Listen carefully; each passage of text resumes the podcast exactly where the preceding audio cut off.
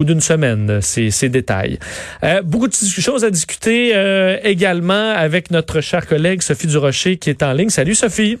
Bonjour Vincent. le son est meilleur. Hein, on t'entend donc bien bien. Qu'est-ce qui se passe? Ben, je suis de retour en ville. Ah, bon, est-ce que, t'es, ma foi, t'es, es connecté 5G, il faut croire. J'ai l'impression de t'avoir à côté de moi. Euh... Ben, c'est la, la merveille du, du, du Comrex. En fait, j'ai c'est mon mini studio que j'ai euh, à la maison. Et, euh, et écoute, je l'avais apporté avec moi, ce mini studio-là. Mais la connexion Internet, là où j'étais, à Tremblant, était tellement pourrie que même avec une technologie aussi performante qu'un micro et un mini studio comme Rex, j'arrivais pas à me connecter comme il faut. Ce qui en dit long quand même sur l'état de la connexion Internet au Québec en 2020. Ben c'est ça, parlons-en euh, de, ça parce que je sais que tu notais, évidemment, beaucoup de Québécois se sont tournés vers le télétravail pendant la pandémie. Certains vont le rester, même qu'on voyait des gens qui disaient, ben moi, je vais quitter les grandes villes, euh, on peut aller en campagne euh, et, et, être aussi efficace. Malheureusement, c'est pas le cas partout au Québec. Là. Ah ben pas du tout. Écoute, euh, c'est vraiment l'exemple tout simple. C'est cette semaine que Richard et moi on vient de passer euh, à Tremblant. Écoute, c'était famélique vraiment famélique, là, digne d'un pays du tiers-monde. Là, on arrivait euh, de peine et de misère. Ça, ça, ça, tournait, la petite boule tournait tout le temps quand on essayait de se connecter. Écoute, on n'arrivait même pas à lire notre journal de Montréal le matin. On peut pas commencer notre journée sans avoir lu le journal de Montréal ou le journal de Québec. Et euh, écoute, on a essayé tant bien que mal.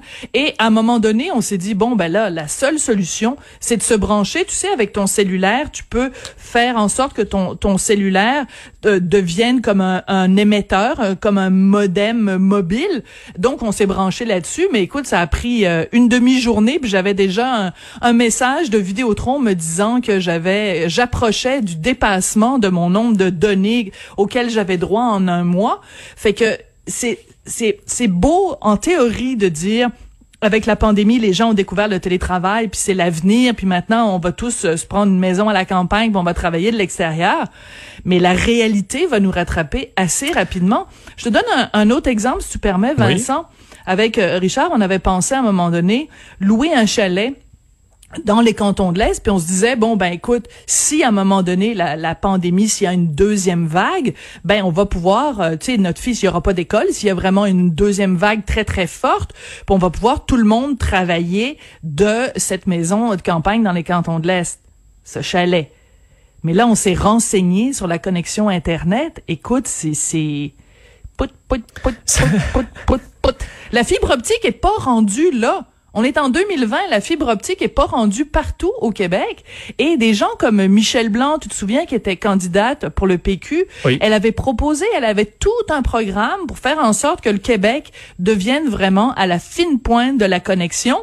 Puis bon, on y est arrivé les dérapages qu'on a connus euh, et son, son sa campagne a été complètement virée de bord à cause des déclarations passées qu'elle aurait faites, mais son programme là pour le numérique, il était vraiment intéressant. Puis ça aurait été intéressant que les libéraux, que pas les libéraux, mais que la CAQ reprenne ces idées-là, parce que je veux dire, s'il y a une deuxième vague là, ça va être très difficile pour les gens de faire du télétravail. Ouais, parce qu'on comprend, il y, a des gens qui euh, pour avoir un chalet là, euh, être déconnecté quelques jours, c'est pas grave, mais des gens qui habitent là à l'année, il y a des agriculteurs, il y a des gens qui sont dans des euh, dans des petits villages et qui veut veut pas en payer le prix parce qu'avoir une connexion internet, faut dire connexion internet là, haute vitesse maintenant c'est nécessaire. on en voit des jeunes maintenant qui vont euh, qui vont à l'école à la maison et qui peuvent pas suivre là. Ils peuvent pas suivre du tout. Puis écoute, euh, qu'est-ce qu'on a fait pendant cette, cette pandémie? La, la, la popularité de deux choses. Bon, le, les Zooms et compagnie pour deux choses. Premièrement, pour le travail, parce qu'il y a plein de gens qui avaient besoin de ça pour faire des réunions. Mais si tu n'arrives pas à te connecter à la réunion, puis tous tes collègues, eux, sont connectés, ben ça peut te coûter ton travail. C'est vraiment grave. Et l'autre chose qu'on a faite avec ces Zooms, FaceTime et compagnie, c'est qu'on a gardé un contact humain. Tu sais, les gens dans les Euh, le, bonheur qu'ils avaient parfois quand une, infirmière ou une préposée aux bénéficiaires leur tendait un iPad pour qu'ils puissent être connectés avec le reste de leur famille qu'ils pouvaient pas voir en chair et en os. Ben, tu sais, si toi, tes proches, toi, t'es en CHSLD, puis tes proches sont à Saint-Glinglin, puis que la connexion Internet marche pas, on te prive de ce contact humain-là. Donc, donc d'un point de vue professionnel, d'un point de vue humain, d'un point de vue de divertissement, je veux dire, euh, pendant le confinement, on a fait quoi? On a écouté de la musique, on a regardé des films si tu te retrouves complètement isolé d'un point de vue économique, d'un point de vue humain et d'un point de vue de, de, divertissement. Fait que ça, ça, ça tient pas debout, ça a pas de sens. À surveiller, par contre, parce que cette semaine, euh, le, un certain Elon Musk, très connu euh, dans le monde de la techno, pour parler du Canada, entre autres, comme étant une de ses priorités pour sa constellation de satellites qu'elle a envoyé de l'Internet partout à la grandeur du globe. Un des problèmes, c'est que lorsqu'il aura là, sa constellation, euh, ben, nos compagnies d'ici, qui auront probablement pas eu d'aide pour brancher euh, les, les, quatre coins ben, vont peut-être se faire damer le pion par un géant américain comme ça qui aura eu les moyens de mettre euh, une quantité incroyable de satellites en, en orbite. Bon, au moins, il y, aura une, il y aura une possibilité pour des gens, par contre, qui n'ont jamais eu de connexion.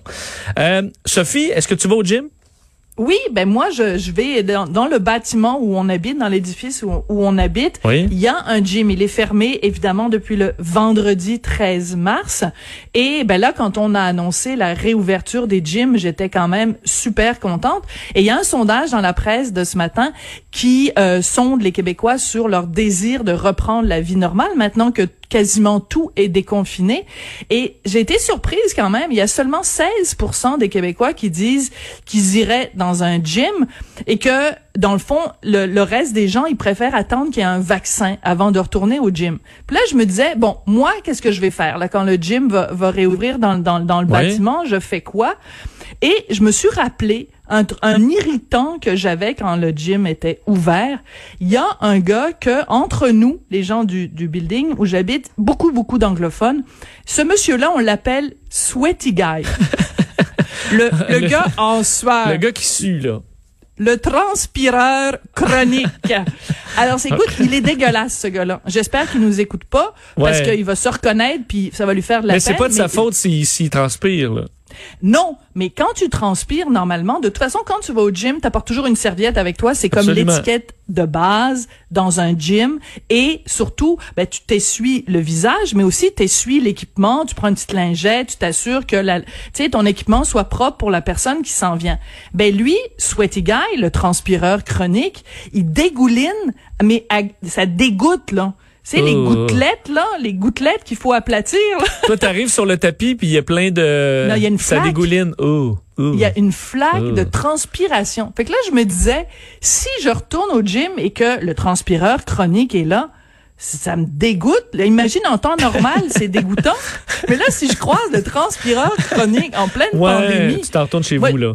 Ben, c'est parce que j'ai plus envie de toucher à rien. Tu sais, il faudrait que je me promène avec euh, pas juste un galon de que je me, me promène avec un, vaporisateur à purelle pour mm. désinfecter le gym au complet. Fait que je peux comprendre qu'en effet, il y a beaucoup de gens qui se disent, dans le cas des gyms, dans le cas des bars, dans le cas de toutes sortes de d'endroits très fréquentés, je comprends qu'il y ait beaucoup de gens qui disent, regarde, on va attendre là on va attendre qu'il y ait un vaccin ou qu'il y ait un traitement vraiment euh, efficace avant de, de, risquer notre vie euh, juste pour soulever de la, de la fonte. Et c'est vrai que dans les mais dans les gyms euh, disons commerciaux, on peut on peut s'imaginer des employés qui vont surveiller, qui vont aller nettoyer les machines mais dans c'est vrai que les gyms dans les les grandes tours à condos qui sont qui se sont multipliées au fil des années, j'avoue que là la surveillance, il y en a pas là, ça va à l'étiquette personnelle et ça c'est pas donné à tout le monde. non.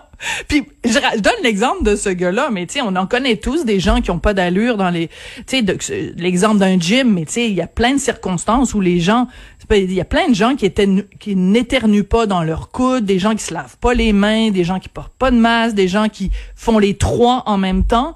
Et euh, c'est que c'est comme quand tu circules sur l'autoroute, tu sais, t'as pas juste à t'occuper de ta sécurité à toi, tu dois aussi surveiller les tapons qu'il y a sur l'autoroute et qui menacent ta propre sécurité. Puis avec la pandémie, c'est ça. C'est que t'as beau, toi, te laver les mains, tousser dans ton coude, porter un masque, t'es dépendant de la du degré de civisme des autres qui t'entourent.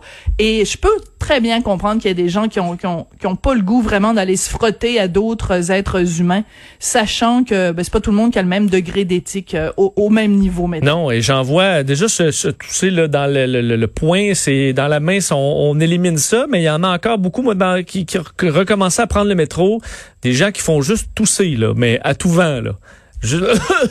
mais sans, juste comme ça, là, dans, la, dans, dans le wagon de métro.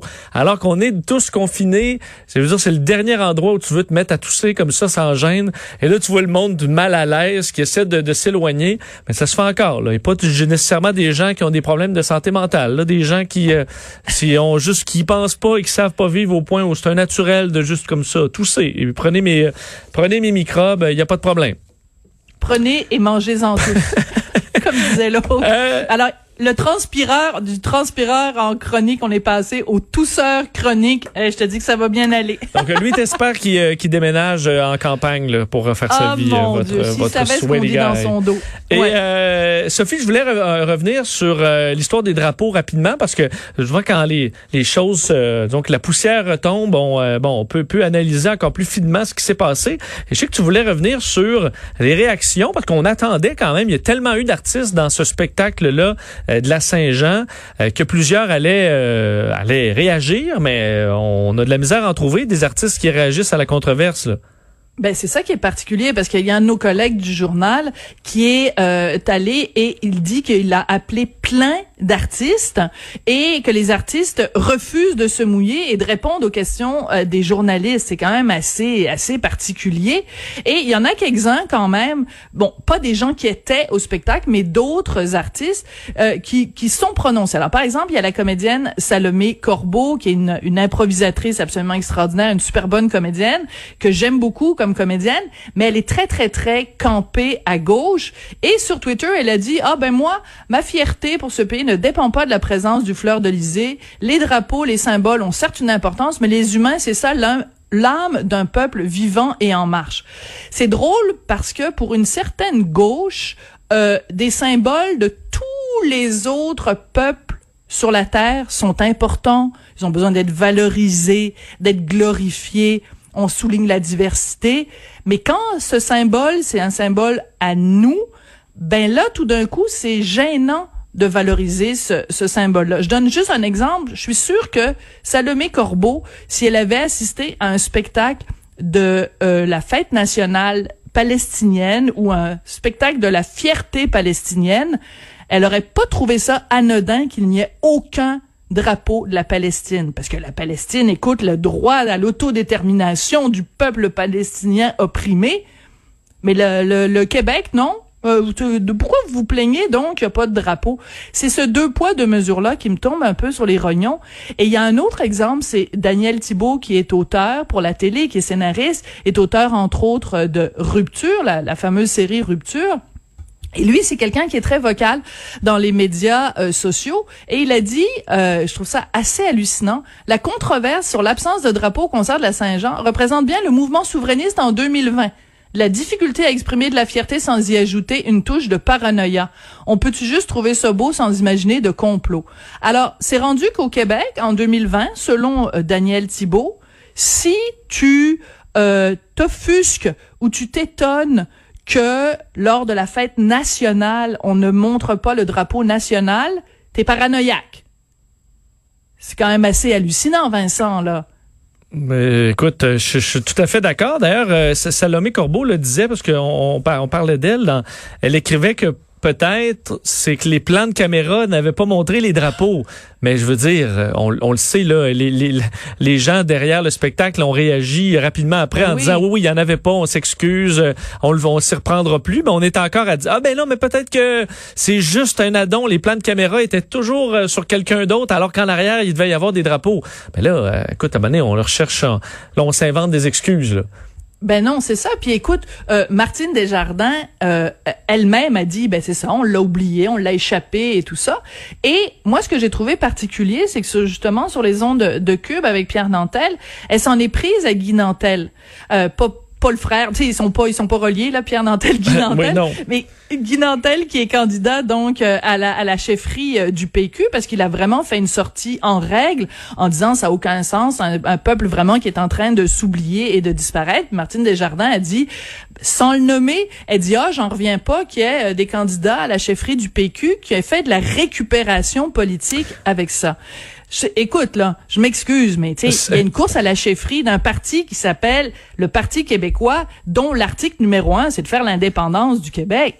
Je veux dire, si ces gens-là ne se prononcent pas sur l'absence de drapeau, qui va le faire? Ben, honnêtement, et j'ai parlé hier avec Vincent Marissal là, de Québec solidaire et euh, lui-même trouvait ça très particulier, a dénoncé le fait qu'on a enlevé Tabarnak de la chanson de Plume. Il disait, si ben vous voulez pas du Plume, mettez pas du Plume. Là, il l'a écrit comme ça, euh, euh passez-là comme ça. euh, donc, euh, Québec solidaire aussi, est-ce qu'on les accuse de faire de la, de la, de la récupération politique, eux? donc, c'est sûr qu'on peut s'attendre à ce qu'un futur, moi, un candidat chef du Parti québécois s'offusque qu'il n'y ait pas de drapeau québécois à la, à la, la nationale. Euh, en voir un qui ne s'offusquerait pas, ce serait ça le problème. Ben exactement. Je veux dire, c'est tout à fait. Écoute, euh, c'est comme si un fédéraliste euh, ne s'offusquait pas qu'à la fête du Canada, on n'ait pas mis de drapeau de, avec la feuille d'érable rouge, l'unifolié. Je dirais, c'est sûr, c'est évident. Si t'es un, t'es un fédéraliste convaincu, puis que tu fais dodo avec euh, avec le drapeau du Canada, puis que le, le le le 1er juillet, il y a une grande fête à Ottawa, et qu'il n'y a pas un seul drapeau du Canada, ben c'est sûr, tu vas aller sur les médias sociaux en disant c'est un scandale parce que ça heurte ma fierté canadienne.